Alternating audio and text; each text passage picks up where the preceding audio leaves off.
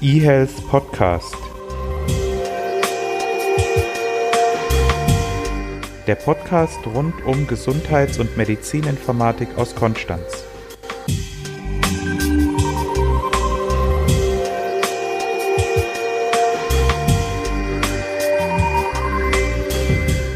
Hallo und herzlich willkommen zu einer neuen Folge des eHealth Podcasts. Es ist kalt geworden, es ist neblig geworden und es wird ungemütlich, aber wir kuscheln uns in eure Ohren und versuchen euch den Freitag und den Samstag etwas gemütlicher zu machen. Genau, macht euch einen Tee, zündet Feuer im Kamin an, nehmt euch eine Kuscheldecke und lauscht uns. Genau, bei mir ist übrigens gerade gar nicht neblig. Also in, in Allensbach ist es schön. Hm. Und wir haben schon lange keinen Podcast mehr zu zweit gemacht, oder? Wann, wann haben wir den letzten zusammen gemacht? Fühlt sich ewig an. Gott, es war 70, ewig 71 her. oder so. Als wir das Wasser noch in Drahtkörben nach Hause getragen haben. Was machen wir heute, Renato? Heute äh, machen wir natürlich wieder wie immer News und dann geht es um die Patienteneinbindung. Genau, Patienteneinbindung, wie also Patienten mit Hilfe der IT im stationären Bereich besser eingebunden werden. Aber ich glaube, ich starte mal mit, mit meiner News. Und das ist fast eher ja, eine Art Follow-up. Und zwar geht es wieder um Vivi. Und ich habe mir jetzt im, im, Vorgang oder in der Vorbereitung ähm, zur Aufzeichnung des Podcasts Gedanken gemacht, wie ich das am besten rüberbringe. Da passiert auch gerade so viel. Also wir zeichnen jetzt am, am Donnerstag auf, Donnerstag Vormittag. Genau, von daher sollten die News jetzt, wenn ihr Freitag das hört, relativ aktuell sein, aber da passiert gerade viel. Also es kann durchaus sein, dass wenn wir jetzt Donnerstag aufzeichnen und Freitag veröffentlichen, dass dann schon wieder etwas Neues gibt. Ganz kurz nochmal zum Hintergrund. Wir haben ja schon über Vivi berichtet, hatten Christian Rebernick auch hier im Podcast. Dann hatten wir Vivi auch einmal in den News, weil die am Anfang einige Tracker drin hatten, was eigentlich die meisten Apps auch drin haben, das heißt, die nicht die medizinischen Daten abgreifen, aber das Benutzerverhalten analysieren und dann auch melden, teilweise amerikanischen Firmen. Das hat Vivi abgestellt. Das heißt, der Benutzer wird nun am Anfang gefragt, ob er diese Tracker aktivieren möchte oder nicht. Wie gesagt, hat nichts mit den medizinischen Daten, sondern sind hauptsächlich Daten, um das Benutzerverhalten zu analysieren, auch wenn Vivi mal abstürzt etc., um dann quasi die Fehlerfindung zu erleichtern. Nichtsdestotrotz ist es so natürlich besser, wenn es transparenter ist und der Benutzer am Anfang gefragt wird. Das ist meines Wissens abgestellt. Jetzt war es in den Medien, also auch wieder auf Heise, also auf allen großen Portalen war es wieder Thema. Und zwar hat Mod Zero, ein deutsch-schweizerisches ähm, Beratungsunternehmen zum Thema IT-Sicherheit, ein paar Sachen veröffentlicht. Also ich möchte euch jetzt hier die technischen Details ersparen. Das könnt ihr alles in der PDF-Datei nachlesen, werden wir auch in den Show Notes verlinken ganz, ganz übersimplifiziert äh, gesprochen sind es eigentlich zwei Sachen. Das eine ist ein Brute Forcing. Man könnte also theoretisch den Schlüssel ausprobieren. Das ist eine vier- oder fünfstellige Nummer gewesen von kleinen Buchstaben. Und wenn man da einfach einen Rechner dran sitzt, der pro Sekunde ein paar hundert, ein paar tausend Kombinationen ausprobiert, plus ein, zwei weitere Sachen dann noch ähm, macht, dann käme man theoretisch an ein Dokument wenn ich das verstehe. Nicht an alle Dokumente aller Patienten, aber dann könnte man ein Dokument lesen. Jetzt ist es so, dass dieses Zeitfenster eigentlich eine Stunde ist, die Vivi diesen Schlüssel sozusagen gültig lässt. Man bräuchte aber einen Tag ungefähr, um das durchzuprobieren. Und normalerweise wehrt man sich gegen solche Brute Forcing Angriffe, indem man sagt, wenn jetzt also zu häufig in zu kurzer Zeit falsche Codes eingegeben werden, dann verlangsamen wir einfach die Antwortzeit, sodass es nachher eigentlich nicht mehr möglich ist, in einer vernünftigen Zeit äh, diesen Schlüssel sozusagen zu erraten. Das war nach diesem Blog oder nach diesem Mod Zero Unternehmen bis dato möglich. Die zweite Variante ist, um es auch stark zu vereinfachen, ist, Vivi kann ja viele Aspekte der Infrastruktur nicht kontrollieren, auf denen dann die Software läuft. Also die, die App läuft ja auf einem iPhone, auf einem Android-Telefon. Ich selbst habe mein Telefon auch geroutet. Das heißt, ich habe dort Super-User-Rechte ähm, und kann damit eigentlich machen, was ich will. Und da kann man auch Situationen herstellen mit schon mehr oder weniger hohem Aufwand, wo man das Zertifikat auslesen kann etc. Also die beiden Sachen sind, wenn man das zusammenfasst, hauptsächlich dort moniert worden. Es ist so, dass es so eine Art Ethik gibt in Hackerkreisen, dass man das nicht veröffentlicht, wenn man so etwas findet, sondern dass man das der Firma meldet und die Firma dann eine Woche Zeit hat, die Fehler zu beheben und danach veröffentlicht die Hackerfirma das. Warum macht man das? Damit dann nicht jedes Script-Kiddie die Lücken direkt ausnutzen kann, sondern dass die Fehler behoben werden. Ähm, nachher die Hacker sich schon mit den Lorbeeren schmücken können, aber die Einfalllöcher sozusagen schon gestopft sind und so keine Daten dann mehr geklaut werden können. Das hat auch hier so funktioniert. Größtenteils, auch da gibt es dann jetzt bisschen ähm, unterschiedliche Darstellungen.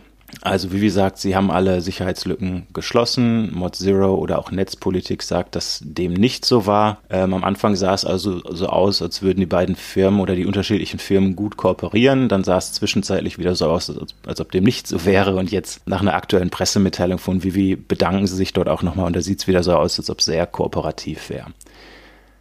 Jo, also du siehst, passiert viel. Ich habe jetzt noch einen kleinen Kommentar dazu. Bis jetzt habe ich ja versucht, das Ganze mehr oder weniger einfach erklärend und äh, neutral, nicht wertend darzustellen. Mein Kommentar dazu ist, falls ihr also diese Vivi-App habt, unbedingt updaten, das ist wichtig. Nach eigenen Aussagen hat Vivi also reagiert und die Probleme behoben. Es ist so, dass jetzt, glaube ich, die alle wieder kooperativ und professionell zusammenarbeiten, das hoffe ich auch. Deswegen möchte ich auch aufrufen dazu, ähm, dass alle Seiten genau das Ganze kooperativ sehen, dass Vivi das als Hinweis nimmt und äh, vielleicht dankbar die Sachen entsprechend auch umsetzt.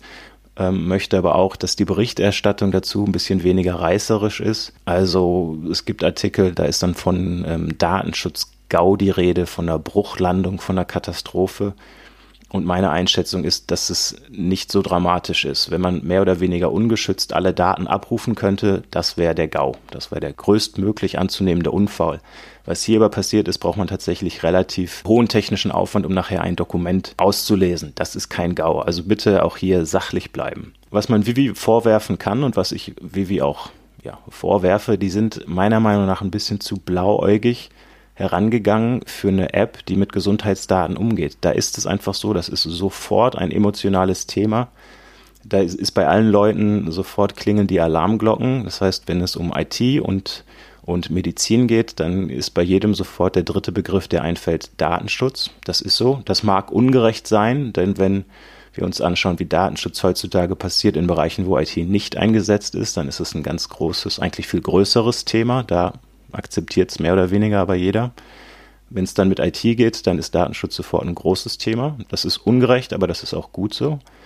Und Vivi ist da meiner Meinung nach ein bisschen zu blauäugig herangegangen. Die hätten diese Tracker von Anfang an als Opt-in machen sollen und gerade diese Geschichte mit dem Brute Forcing hätte man auch, ja, prospektiv machen können. Das andere, diese sogenannte Man-in-the-Middle-Attack, oder dass man kompromittierte Endgeräte hat. Das kann man natürlich auch technisch angehen. Wenn das von Anfang an nicht so gewesen wäre, hätte ich das noch mehr oder weniger verziehen, weil da der, der technische Aufwand tatsächlich sehr hoch ist und die Frage ist, ob sich das lohnt dann für ein Dokument. Das heißt, ob das Risiko so groß ist, dass es jemand tatsächlich sich den Aufwand macht. Dann zwei Punkte noch. Es gibt ja einige Siegel, die Vivi-App hatte und ich habe auf Twitter schon mal geschrieben, ich würde interessieren, was denn jetzt so die Kriterien sind, ein TÜV-Siegel zu bekommen. Also wenn die Sachen dann nicht geprüft werden, dann fände ich es wirklich spannend, was man machen muss, um das TÜV-Siegel nicht zu bekommen. und äh, ich finde es weiterhin positiv, ich bin weiterhin starker Verfechter von elektronischen Gesundheitsakten. Ähm, glaube, dass das der nächste große wichtige Schritt ist und ich hoffe, dass das nicht negativ diesem ja, theoretischen Konstrukt der Gesundheits- oder Patientenakte, ja, dass es dem nicht schadet. Das war jetzt mein schwieriges, schwieriges Statement zu Vivi, aber. Ich will nicht sagen, dass ich was vorhergesehen habe, im Gegenteil. Also ich habe mich aber gewundert, dass diese Vivi-App so durch die ganze Presse gegangen ist und dann dachte ich noch, oh Gott, eine ganz normale medizinische App geht, geht so durch die Presse, ähm, was kommt denn da noch? Und wenn die hochgelobt so durch die Presse gehypt wird, dann, wenn sie dann fallen, dann wird es genauso durch den, durch den ganzen Kakao und durch den ganzen Pressekakao gezogen. Das lässt sich dann wahrscheinlich nicht verhindern. Ja, also verfolgt's weiter, ähm, durchaus spannend. Und ja, was ist deine News? Meine News. Ich mache auch ein Follow-up. Bei mir geht's ums Fernbehandlungsverbot. Hm, vielleicht kurz der aktuelle Stand. Im Mai war ja die Abstimmung beim Deutschen Ärztetag und die Empfehlung, dass die jeweiligen Landesärztekammern das Fernbehandlungsverbot aufweichen und das wurde dann auch tatsächlich gemacht. Aktuell machen die Ärztekammern Schleswig-Holstein, Sachsen, Westfalen-Lippe, Bremen, Rheinland-Pfalz, Thüringen, Niedersachsen, Berlin und jetzt vor kurzem auch Bayern haben ihre Berufsordnung so angepasst, dass das Fernbehandeln jetzt leichter ist.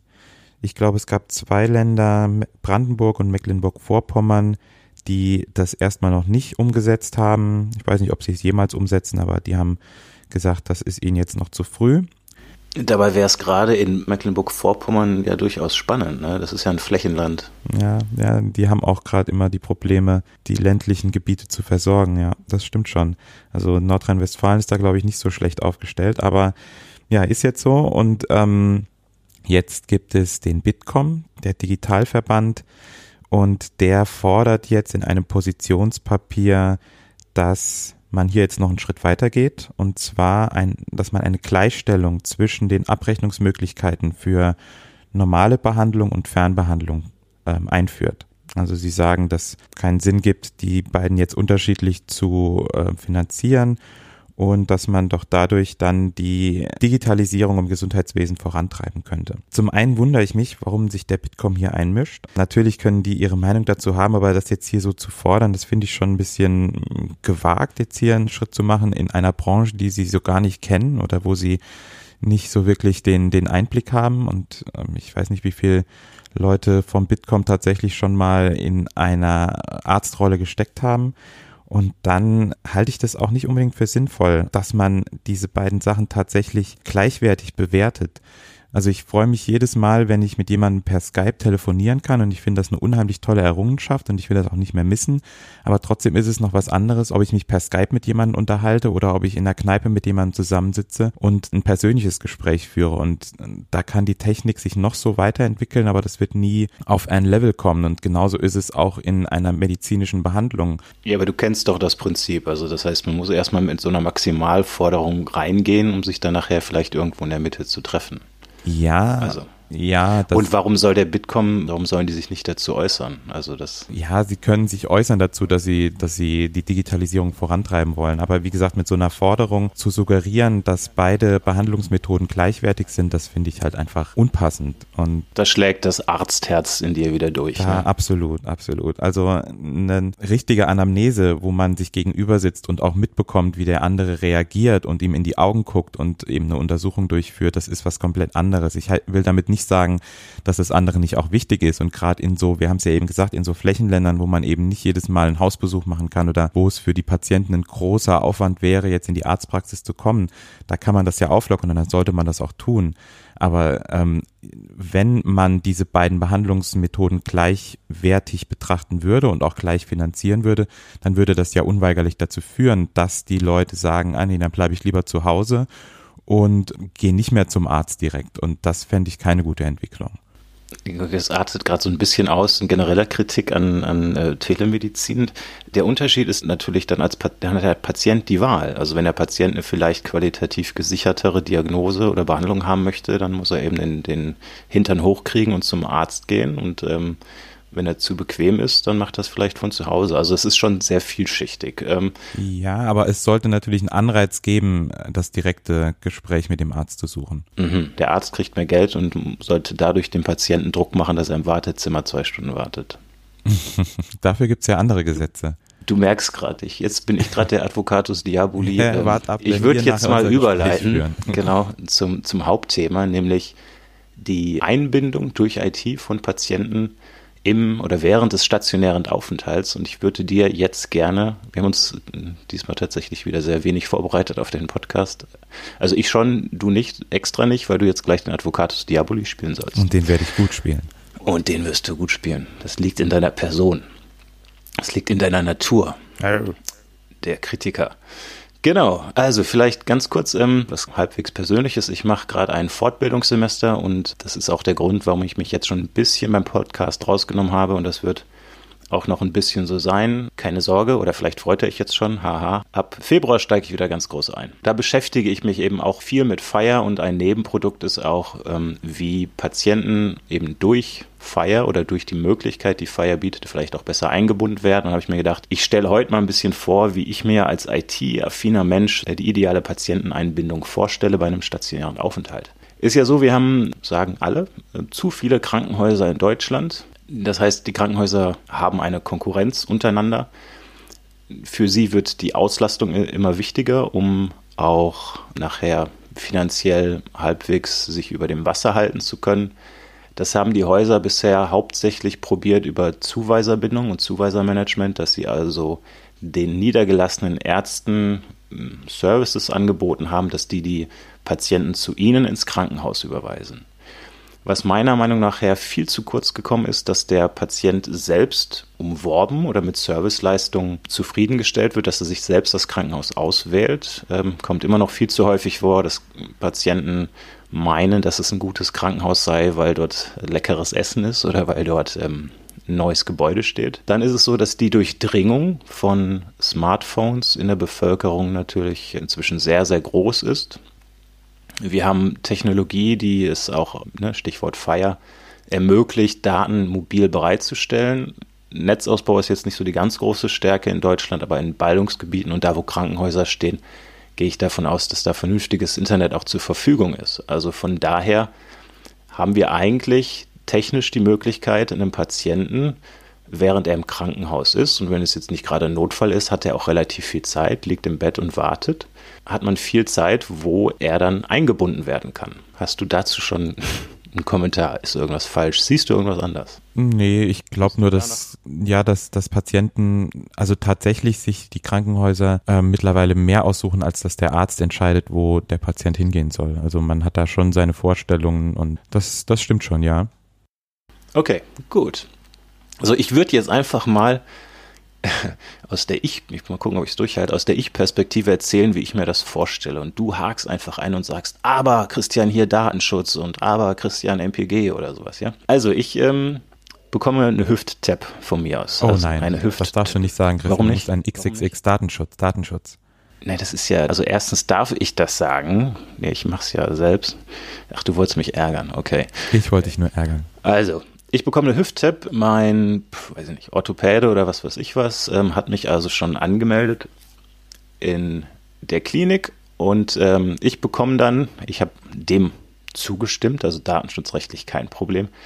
Ich bekomme eine Mail vom Krankenhaus mit einem Link. Da klicke ich auf dem Handy drauf und dann lade ich mir die Krankenhaus-App runter und in der melde ich mich mit einem einmaligen Schlüssel an, den ich in der E-Mail bekommen habe und authentifiziere mich dann nochmal über, keine Ahnung, über SMS-Token oder irgendwie sowas. Hintergrund dieser technischen Finesse ist einfach, dass sichergestellt ist, dass ich das tatsächlich bin. So, bei allen Sachen, jetzt nehme ich dir ein bisschen das Futter weg, gehe ich davon aus, dass es natürlich alles datenschutzrechtlich super ist und ich auch allem zugestimmt habe. Dann kommt irgendwann die App und sagt, pass mal auf, du ähm, wirst jetzt in drei Tagen, haben wir die OP geplant, magst du nicht von zu Hause einchecken? Kennt man ja vom Flieger gerade bei Billig-Airlines ist es so, dass dann irgendwie nochmal Reiserücktrittsversicherung angeboten wird und, und ähm, ein Platz mit viel Beinfreiheit und so weiter. Warum sollte das also nicht auch hier passieren? Es ist so, dass ich, jetzt bin ich wieder in diesem fiktiven Fall, dass ich vorher schon mal im Krankenhaus war, in einem anderen, deswegen die Daten nicht übernommen werden und ähm, ich dann unter Stress innerhalb von zehn Minuten 50 Krankheiten gefragt worden bin, ob die schon mal in meiner Familie vorgekommen sind. Häufig kannte ich die Krankheiten gar nicht, häufig wusste ich nicht, ob das schon mal irgendwo war. Und da finde ich es schön, dass ich jetzt in der App diese Befragung auch sehe und wenn ich mir unsicher bin, ich in Ruhe abends zu Hause vielleicht meine Mutter anrufen und fragen, ob nicht auf mütterlicher Seite irgendjemand schon mal eine Hüftdysplasie hatte etc. Also dieser Stress sowohl für den Patienten als auch für den Mitarbeiter im Krankenhaus in kurzer Zeit viele Krankheiten durchzuhecheln entfällt. Ich kann zu Hause meine Medikamente einscannen, indem ich einfach diese PZN, die Pharmazentralnummer, einscanne, den Barcode und dass die App dann weiß, was ich für Medikamente bekomme. Wir haben also nicht mehr die Situation, dass der Patient im Krankenhaus sagt, ja, ich nehme Medikamente, eine kleine gelbe und eine große blaue oder sowas und dann man damit nichts anfangen kann. Dann macht die App Werbung. Die stellt mir den Chefarzt vor, also den Chefarzt Dr. Professor Dr. Brinkmann, der Arzt, dem die Patienten vertrauen. Ich hoffe, dass du dir noch wirklich sehen wirst äh, dann während der Zeit. Das wäre sonst peinlich. Ja, das ist häufig so. Ne? Ja, du bist privat. Aber das war jetzt ja fast okay. Kritik von einem Arzt an einem Arzt. Nein, nein, nein. Nein, genau. Ähm, das heißt, dort wird einfach schon sachlich und fachlich geworben für die Chefarztbehandlung. Dort wird vielleicht, könnte man sich hier überlegen, im Rahmen des gesetzlich sauberen Rahmens Igel-Leistungen oder IG Leistungen anpreisen oder Hotelleistungen anpreisen. Also was weiß ich was. Und für 5 Euro am Tag können Sie noch das Sky-Abo direkt mitbuchen, dass man dort also auch die Hotelleistung anbietet und der Patient sich das in Ruhe schon auswählen kann. Einfach so ein ganz bisschen, ich weiß, der Vergleich wird häufig gemacht, wie so ein Konfigurator beim Autokauf. Ja, man, man stellt sich da selbst die Sachen zusammen für den Aufenthalt. Natürlich nur bei planbaren elektiven Eingriffen. Ja, ich wollte gerade sagen, also die Krankenhäuser wären, glaube ich, manchmal froh, wenn sie so toll planen könnten im Voraus. Meistens wird ja, wenn der Patient kommt, geguckt, was frei ist und wenn dann ein Einzelzimmer frei ist, dann hat er, hat er Glück und wenn keins frei ist, dann muss er sonst wo Platz Ja, aber das sind sie ja selbst schuld, das können sie ja machen. Kann man ja machen. Aber kommen wir gleich nochmal dazu. So, also ich habe jetzt den ganzen Krams eingegeben. Mir ist wichtig, dass du, wenn du das eingegeben hast, dann, dass das nicht irgendwo in der Akte schon fix drin ist, sondern dass es erst natürlich noch gegengecheckt werden muss. Also auch wenn. Das sind wir noch gar nicht, da kommen wir ja noch. Ach so. Schätzelein. Okay. Also ich bin ja noch, wir haben ja noch Montag und am Mittwoch komme ich ins Krankenhaus. Ne? Da ist der OP-Termin. So, Dienstag, ne, Mittwoch die OP, Dienstag ähm, kriege ich eine Notification von der App ab 18 Uhr, dass ich bitte ab jetzt nichts mehr essen soll, weil ich morgen dann für die OP nüchtern sein soll. Und die App fragt auch noch, nachdem die OP um 9 Uhr ist und ich um 6 Uhr da sein soll, ob ich schon dran gedacht habe, den Wecker zu stellen. Dann haben wir Mittwoch morgens, ich soll ja um 6 Uhr da sein und um 5.30 Uhr oder am Vorabend, Entschuldigung, wir sind doch wieder am Dienstag, fragt die App auch noch, ob sie mich morgen fragen darf, ob ich unterwegs bin. Das heißt, eine halbe Stunde bevor ich eigentlich dort sein soll, ich habe dem zugestimmt, fragt die App, bist du voraussichtlich pünktlich? Und dann sage ich ja. Und dann können eigentlich die Ressourcen schon entsprechend fix gebucht werden. Also der OP-Termin wird von mir aus nochmal bestätigt oder wird von geplant auf sichere Planung oder sowas umgesetzt. Und jetzt sind wir in dem Bereich, was ich vorhin meinte. Termin- und Ressourcenmanagement machen viele Krankenhäuser nicht. Wenn man die Patienten aber besser einbindet, dann kann man das, glaube ich, auch ein gutes Stück verlässlicher machen. Hm, also auch da wieder, wir reden von Häusern, die vornehmlich elektive Eingriffe machen. Dann ist das absolut sinnvoll, ja. Wenn genau. da die Hälfte Notfälle ist, dann wird es schwer, das alles so. Dann geht es nicht, ja. genau. Aber in dem Fall, das ist hier nur in dem, dem Happy Day Elektivfall hier. So, dann ist es also Mittwoch, es ist 6 Uhr. Ich habe der App gesagt, ja, ich bin pünktlich da. Damit sind also die Wahrscheinlichkeit systemintern, dass die Termine richtig zeitlich stattfinden, ähm, ist die Wahrscheinlichkeit gestiegen. Ich bin jetzt also bei der Aufnahme. Da wird nur noch der IGK eingelesen. Der Behandlungsvertrag kann eigentlich direkt ausgedruckt werden, weil alle Sachen vorher schon zu Hause eingetragen worden sind. Ich habe auch den Behandlungsvertrag zu Hause schon ähm, einsehen können und habe mir den in Ruhe durchlesen können, was ein Vorteil für den Patienten ist, weil es sind ja häufig mehrere Seiten. Wenn du bei der Aufnahme sitzt, haben viele Leute nicht die Muße, sich das nochmal anzuschauen. Die Leistung, die ich gebucht habe, also das Sky-Abo und noch irgendwas, ist direkt auch im System schon drin. Das Ganze wird also viel schneller und der Patient ist trotzdem besser informiert. Dann gehe ich hoch auf die Station. Es gibt die ärztliche und die pflegerische Anamnese. Und die besteht jetzt eben nur noch, in Anführungszeichen, darin, dass man das, was man zu Hause in Ruhe ausgefüllt hat, diese Daten zu validieren nochmal, vielleicht einzelne Sachen zu hinterfragen. Und dann ist man erstens effizienter und der Arzt hat vielleicht dann auch ein bisschen mehr Zeit für den Patienten. Also wenn man vorher einfach das Formular, Papierformular, wie auch immer, durchhecheln muss, kann man sich jetzt auf die wichtigen Sachen konzentrieren und vielleicht auch ein bisschen mehr auf den Patienten eingehen. Das ist das, was du vorhin meintest, oder? Genau, genau. Ja, das wäre doch schön. Mhm, das wäre schön, ja. Das wäre schön. ne? so, so, ein bisschen Feenstaub bräuchten wir irgendwann. Ich habe noch eine Sache, weil ähm, ich mache immer so Ideenschmiede bei einer Vorlesung bei mir und die ähm, Studis haben da jetzt dieses Semester auch wieder eine App, die dich dann von der Anmeldung bis zu deinem richtigen Bett auch lotst. Also ein Indoor Navigation. Schätzelein, das kommt da alles noch. Ach, Menno. Ja, so, also wir haben jetzt, was haben wir gemacht? Wir haben die Anmeldung, es gibt ja so diesen klassischen ähm, klinischen Kernprozess, es gibt die äh, Anmeldung, die Aufnahme, den Aufenthalt, den man vielleicht nochmal in Diagnostik und Therapie unterscheiden kann, wenn man möchte. Es gibt die Entlassvorbereitung, die Entlassung und vielleicht die Nachsorge. Wir sind jetzt bei der, beim Aufenthalt.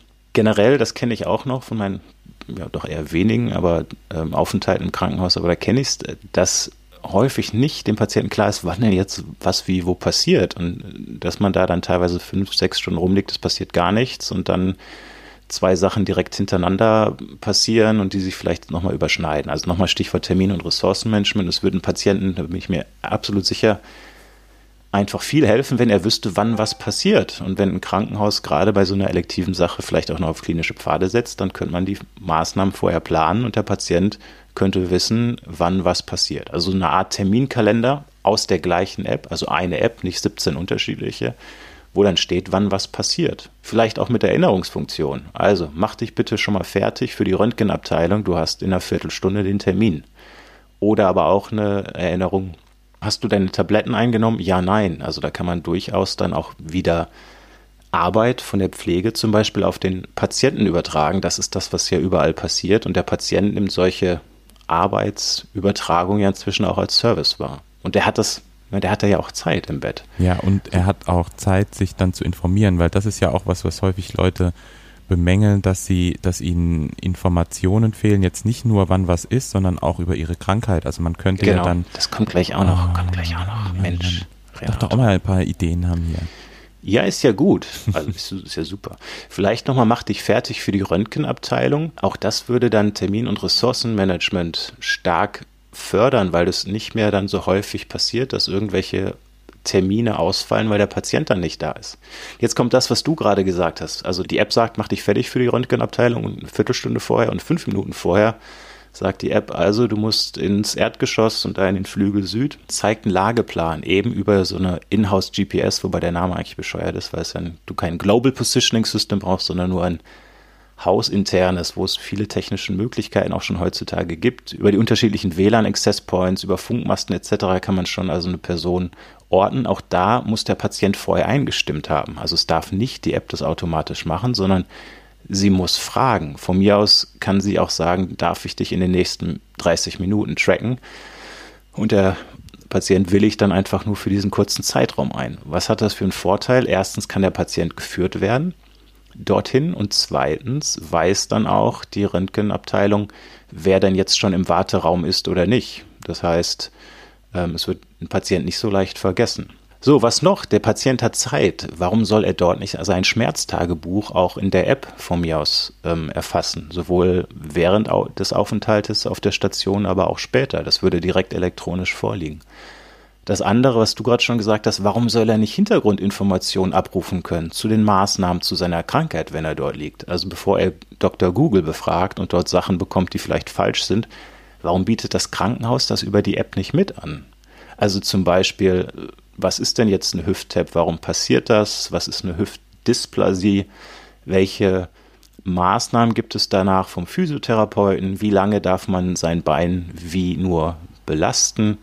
Äh, vielleicht mit Animation und in bunt und so, dann könnte man ja warten, dass der Patient besser informiert ist, dass er zufriedener ist, dass die Compliance höher ist, dass es eine bessere Genesung gibt, vielleicht auch sich rechnet durch eine kürzere Verweildauer oder ähm, dass man weniger Wiederkehrer hat, weil der Patient nicht irgendwas falsch macht. Also das ist das, was du vorhin meintest warum soll er nicht das Essen über die App bestellen, anstatt jetzt, dass heute eine Hilfskraft rumläuft und dort dann immer das Essen ähm, abfragt, kann er auch über die App machen, mit Foto vorher oder irgendwie sowas. Eine Sache, ich weiß nicht, ob das noch bei dir kommt, Fragen aufschreiben in der App. Nee, das kommt nicht. Ha, ich hab das. Das, das darfst du gleich dann auch mal sagen. Also, jetzt habe ich mein Essen bestellt über die App, ne? irgendwas leckeres Vegetarisches. Dann ist es so, ich habe Durst, kann auch nicht laufen, ne, wegen Hüft-Tap. Was mache ich? Ich drücke auf den Knopf, eine Pflegekraft kommt, vielleicht eine examinierte Pflegekraft, der sage ich, ich habe Durst, dann sagt ihr, ja super, und bringt mir dann zehn Minuten später eine Flasche Wasser.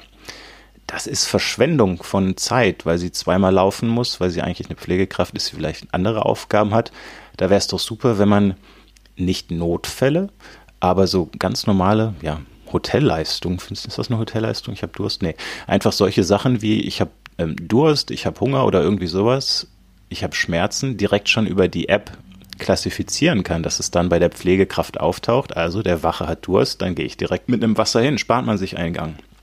Gibt es auch schon in der App, haben wir uns, haben wir auf der letzten Connet auch schon, glaube ich, hier präsentiert. Dann habe ich gerade wieder Langeweile. Ich habe jetzt also keinen Durst mehr. Jetzt habe ich ein bisschen Langeweile. Netflix schon leer geguckt, Internet auch leer geguckt. Jetzt ähm, gucke ich mir also ein paar Sachen zum Haus an, zu den Ärzten und so weiter. Also wann es gebaut wurde, ähm, vielleicht irgendwie einen leckeren Drohnenflug über das Gebäude und so. Das eine Live-Schalte in den OP. eine Live-Schalte in den OP zwei Hüften zum Preis von einem, könnte man auch machen. Nee, dass man einfach vielleicht die Patientenbindung ans Haus stärkt, indem man das Krankenhaus dort positiv darstellt.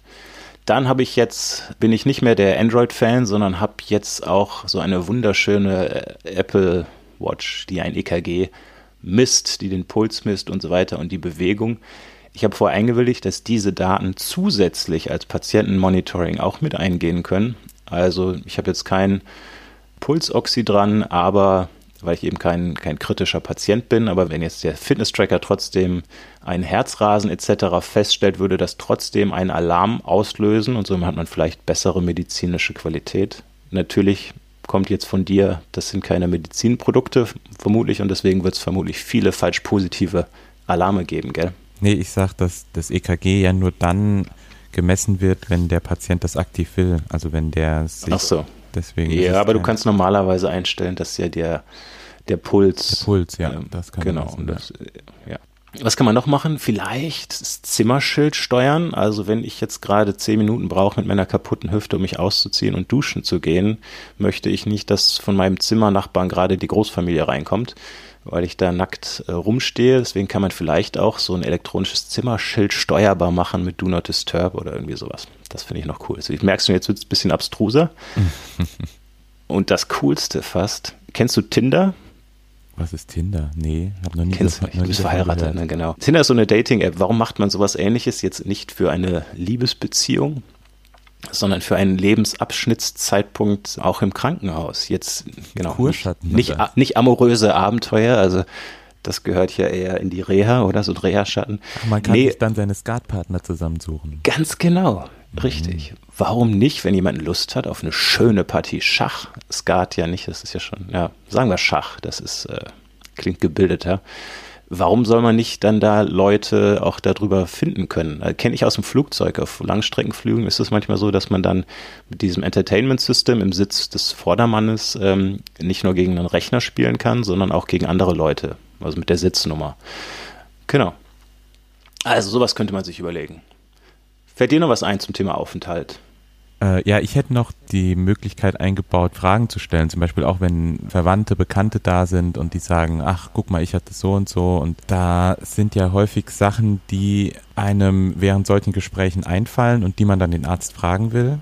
Und bis dann die Visite ist, hat man es wieder vergessen. Wenn man sich das dann aber da notieren kann und der Arzt vielleicht sogar schon mal vorgewarnt wird über die Fragen, die dann gleich gestellt werden, dann kann er sich darauf vorbereiten und das Arztgespräch wird nochmal ein bisschen intensiver. War übrigens auch eine Idee von einem meiner Studenten. Mhm. Das könnte man vielleicht noch mit einbauen. Wir haben die besten Studenten der Welt, oder? Ja, sowieso. Die kreativsten sowieso. und besten. Ähm, so, das war dann jetzt der Aufenthalt. Dann kämen wir jetzt zur Entlassung oder wie die Schweizer sagen, zum Austritt. Da ist mir gar nicht so wahnsinnig viel eingefallen. Ähm, ich hätte gerne dann in der App den Entlassbrief im CDA-Format. iOS kann das auch schon, möchte ich dort reingestellt haben. Dir als Patient ist das doch egal, du willst das als PDF. Nee, ich will das mitnehmen und ähm, will das dann dem anderen Arzt auch so geben können, dass er das in sein System übernehmen kann. Ja, aber jetzt sei mal nicht so altruistisch. Nur, dass der andere Arzt, der kann sich das auch ruhig ab, alles abtippen. Das ist überhaupt nicht altruistisch, das ist egoistisch, weil das dann keiner macht. Aber das stimmt, du bist, ist ja deine Rolle, du bist ja Advocatus Bei dir als Patient ist es ja egal, ob das jetzt als PDF oder CDA ist. Dir ist es PDF wahrscheinlich sogar lieber, weil du das mit deinen eigenen normalen Viewern einlesen kannst, aber dem ich anderen Schätzelein, Arzt. du bist ja iOS-Fan und das kann ja CDA inzwischen. Ja, aber das kann noch besser PDF lesen. Sagst du.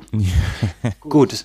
Ähm, und dann möchte ich die Entlastmedikamente irgendwie auch mitnehmen können, von mir aus auch als Barcode, elektronischer Medikationsplan, wie auch immer.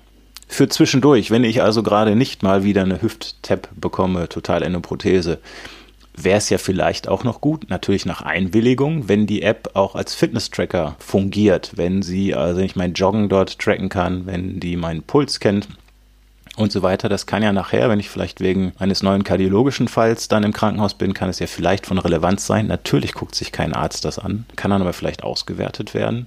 Vielleicht kann das Krankenhaus mich dran erinnern. Also nach dem Motto, Hüft-Tap ist jetzt drei Monate her, willst du nochmal gucken? Wollen wir gucken, ob die Hüfte vielleicht ähm, tatsächlich fest ist oder wie auch immer, also welche Nachuntersuchungen erinnern. Vielleicht, das wäre richtig toll, wenn ich dir erlaubt habe zu gucken, wann ich Zeit habe, könnte das direkt abgeglichen werden. Also könnte gesagt werden, wir haben am Mittwochvormittag gesehen, dass du äh, keinen Termin im Kalender hast und wir haben auch frei, sollen wir direkt Mittwoch 9 Uhr was buchen.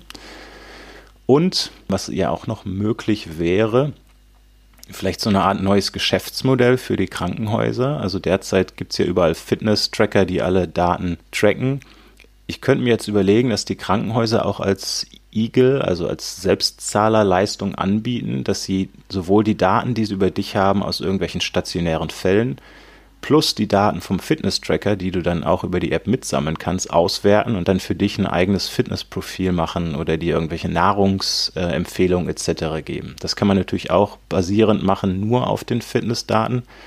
Aber so ein Krankenhaus, wo du vielleicht schon zwei, dreimal warst, die haben natürlich viel mehr Werte über dich. Die haben Laborwerte ähm, und so weiter. Also vielleicht ist das die Empfehlung, die dann dort gemacht wird, noch valider. Und ich glaube, dass das inzwischen durchaus ein Markt ist, wo Patienten oder dann eben auch nicht Patienten, sondern Bürger bereit wären dafür zu bezahlen. Und jetzt bin ich fertig. Das ist eine sehr lange Folge diesmal. ähm, ja, aber wenn du eine App baust, die nur ein Drittel davon kann, dann hast du viele Leute glücklich gemacht. Also gerade dieses Einchecken von zu Hause, Patienten-Check-In, das ist mir unverständlich, warum das nicht schon überall geht. Also ich bin mir sicher, es gibt nur so Vorteile. eine oder das gibt's, andere. Ja, ja, ja, definitiv. Es gibt sicher das eine oder andere Haus, ähm, aber es ist eben nicht in der breiten Masse verfügbar. Ja, ja, und das ist. Aber hier nochmal, wir sind ja inzwischen, du nicht, aber alle anderen, wir sind sehr auf Twitter äh, aktiv. Wenn ihr da noch weitere Vorschläge habt oder auch Beispiele, wo sowas schön umgesetzt ist, dann schreibt uns einfach mal. Mhm. Dann mhm. switchert eure Ideen hinaus. Ich lese sie dann immer auf Papier der, ausgedruckt, wenn Christian die mitbringt oder mir zuschickt. genau, ich schicke dir das dann per Brief, ich fax dir das wir machen E-Health Podcast und ich druck die aus und fax die dir dann. Nee, wir haben eine WhatsApp-Gruppe und da schicke ich dir dann Screenshots ne, von den besten Sachen. Genau. Genau. So, dann. Schön. Boah, das waren 40 ähm, Minuten. 40 Minuten. 40 Minuten meine langweilige Stimme. Ich entschuldige mich jetzt schon mal, wünsche euch eine wunderschöne Zeit und äh, macht's gut. Ja, Christian, dann wünsche ich dir auch sehr viel Spaß und weiterhin viele neue Erkenntnisse und mach du es auch gut und die Hörer natürlich auch. Bis dann. Ciao. eHealth Podcast. Der Podcast rund um Gesundheits- und Medizininformatik aus Konstanz.